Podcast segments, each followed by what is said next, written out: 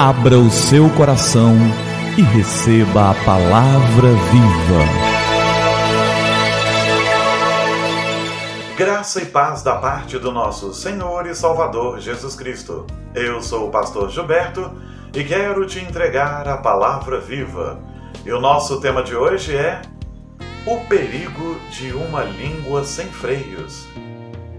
Um senhor idoso foi solicitado a conversar com um jovem de sua comunidade que havia roubado a seu chefe e estava na prisão.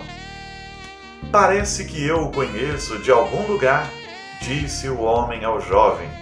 Você não é estranho. Com certeza, respondeu o prisioneiro.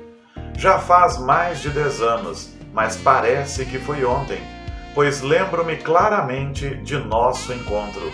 O Senhor é o culpado de eu me encontrar nessa prisão. Mas como? Surpreendeu-se o visitante. Em toda a minha vida não lhe fiz mal algum. Não propositalmente, mas certa vez eu vinha com meu pai de uma evangelização quando encontramos o Senhor no caminho.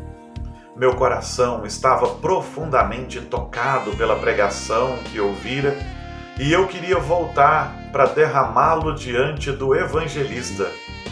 Mas eu ouvi o Senhor ridicularizando o pregador, dizendo que ele era inculto e não sabia pregar direito. Essas palavras despertaram em mim um desprezo pela pregação que acabara de ouvir e a partir de então parei de buscar a salvação de minha alma.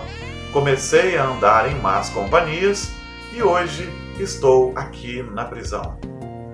Tiago, no seu capítulo de número 1, no verso de número 26, diz: Se alguém se considera religioso, mas não refreia a sua língua, engana-se a si mesmo. Sua religião não tem valor algum. Queridos, muitas vezes a nossa palavra influencia tremendamente a vida das pessoas e nós nem sequer prestamos atenção nisso. É claro que cada pessoa é responsável por seus atos, mas nós podemos influenciá-las positiva ou negativamente. A sua língua tem sido usada para o bem ou para o mal, para críticas destrutivas ou para edificar coisas. O mesmo Tiago, no capítulo 3, vai dizer que da nossa boca não pode jorrar bênção ou maldição, porque da mesma fonte não pode jorrar água doce ou salgada. Que sejamos uma fonte que jorra água doce, água potável, que nossa boca seja uma fonte de bênçãos e que possamos edificar a vida das outras pessoas. Que refreemos mesmo a nossa língua e tomemos bastante cuidado com as nossas palavras. Em nome de Jesus. Vamos orar? É tempo de falar com o Senhor do Universo. Pai querido, obrigado pela graça tremenda e maravilhosa do Senhor. Obrigado pela tua palavra que nos exorta e pelos exemplos que nos levam a pensar. Muito obrigado, porque em todas as coisas o Senhor tem sido bom para conosco.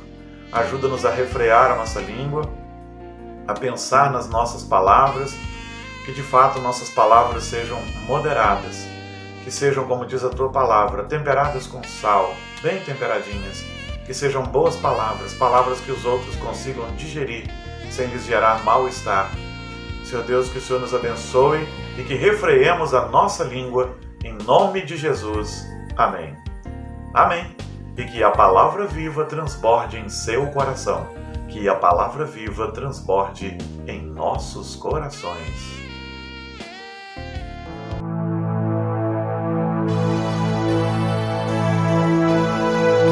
Abra o seu coração e receba a palavra viva.